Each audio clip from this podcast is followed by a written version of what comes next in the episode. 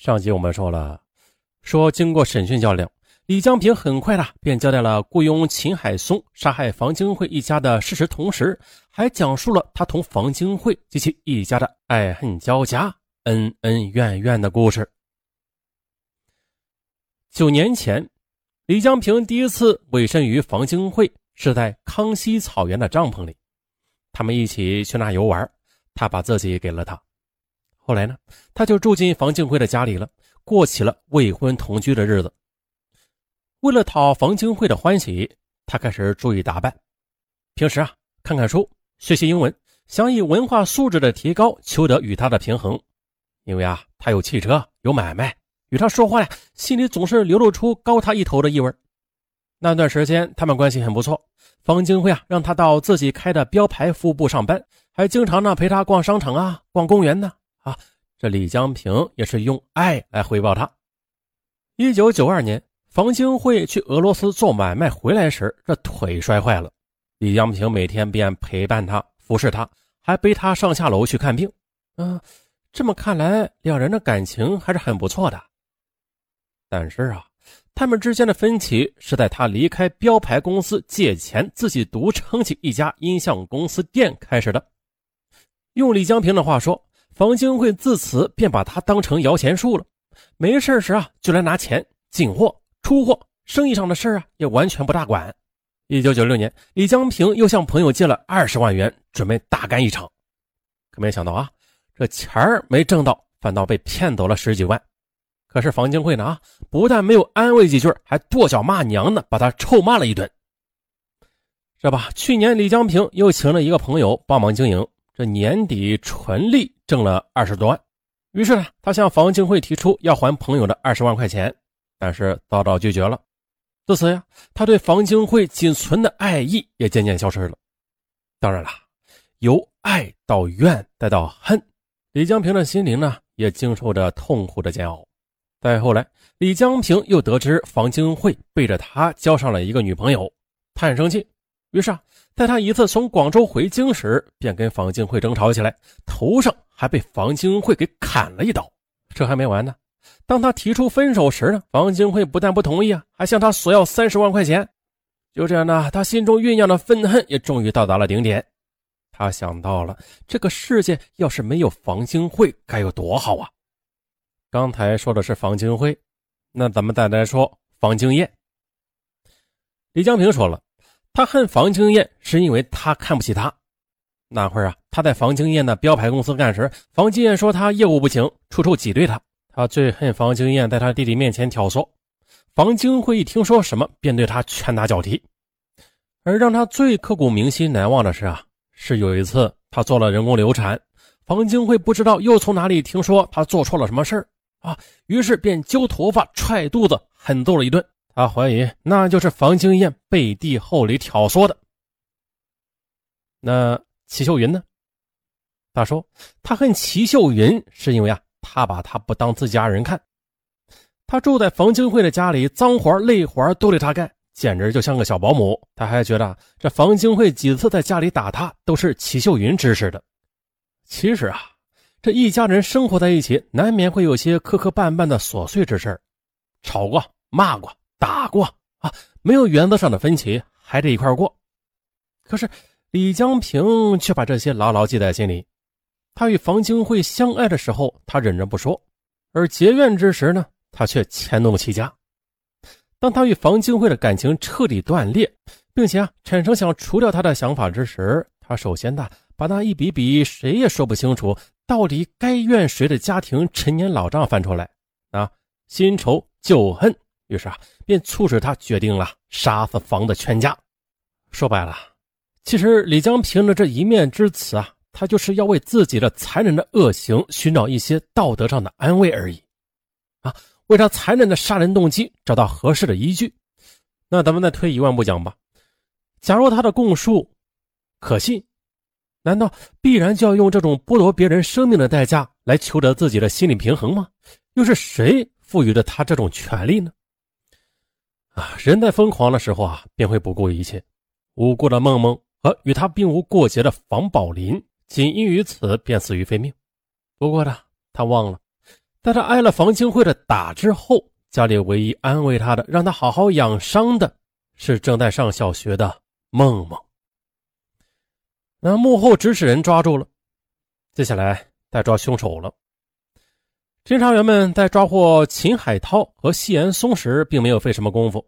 他们通过调查得知了，有两个歌厅小姐那天一直在跟秦海松一块四月九日，通过歌厅小姐又了解到了秦海松和一个叫西岩涛的正在饭馆吃饭。于是侦查员便包围了那个饭馆。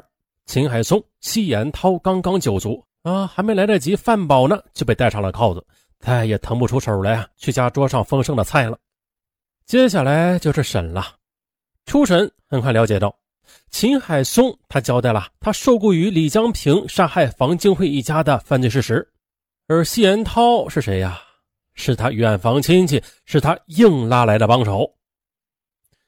秦海松他清楚地记得那天的情景：房金慧先是来店里找李江平，于是呢，秦海松在前营业室里边便听到后院的李江平和房金慧在后院的小屋子里吵闹。不一会儿的，房金慧怒气冲冲的离去了，而秦海松被李江明叫到屋里，关上门，递给他一支烟。李江平哭着把自己的一切都告诉了秦海松。呃，大大家，没想到你还挺不容易的呀。秦海松动了恻隐之心，对，你得帮我个忙。啊，行啊，不就是杀个人吗？这秦海松想都没想就满口答应。不。不是一个，是一家。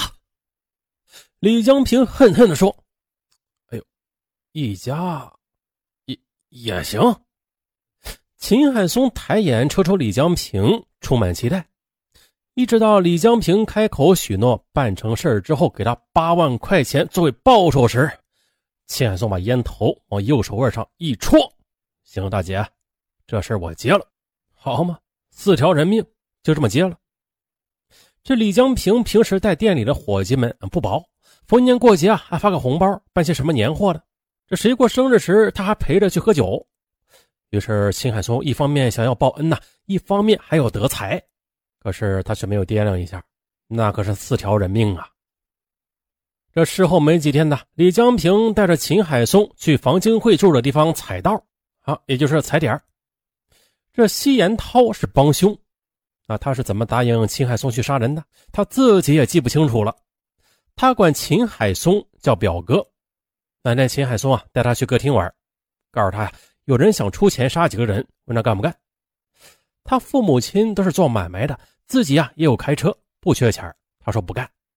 可是过了两天嘛，秦海松又来找他，那他们一起去歌厅玩了，晚上又带着两个歌厅的小姐出去过夜。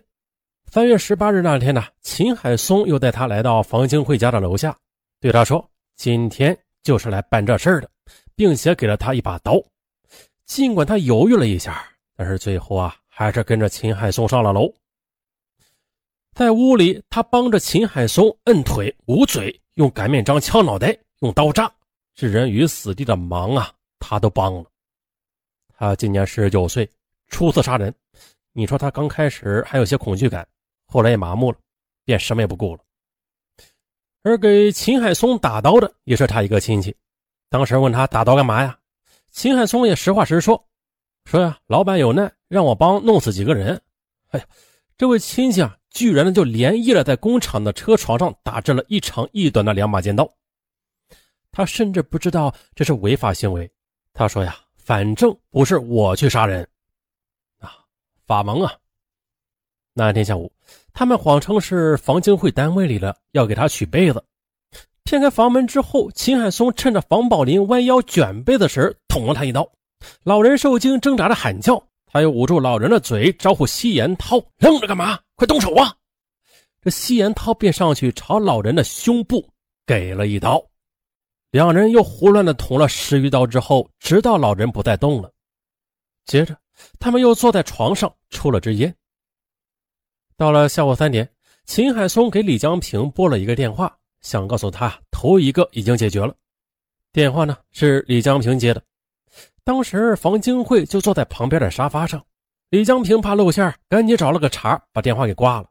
好在呢，房金慧根本就没有听出来是谁，更不知道对方是坐在父亲的尸体旁边往这边打电话的。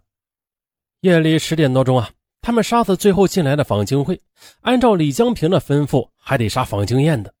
他们等到凌晨一点多，还未见房经燕回来。秦海松呼了李江平，说不能再等下去了。李江平有些不甘心，但是也担心他们有危险，告诉他们啊可以走了。杀了四个人，又去李江平那里取了些钱，仅仅恐惧后怕了一个晚上。第二天呢，两人便若无其事的玩游戏机、泡迪厅，跟迪厅里的小姐睡觉。好嘛，什么人嘛！啊，幸亏的案子破得干净利索，但是专案组的侦查员们心中却是沉甸甸的。杀人呐，这是这个世间最残忍的恶行了。但是在这些人眼里，却如同一场无规则的游戏。人的宝贵生命，在这种罪恶的交易中，竟然能成为无足轻重的砝码。杀人者自己也将被杀，报应是难免的，法律更是无情的。好了，我是尚文，咱们下期不见不散，拜拜。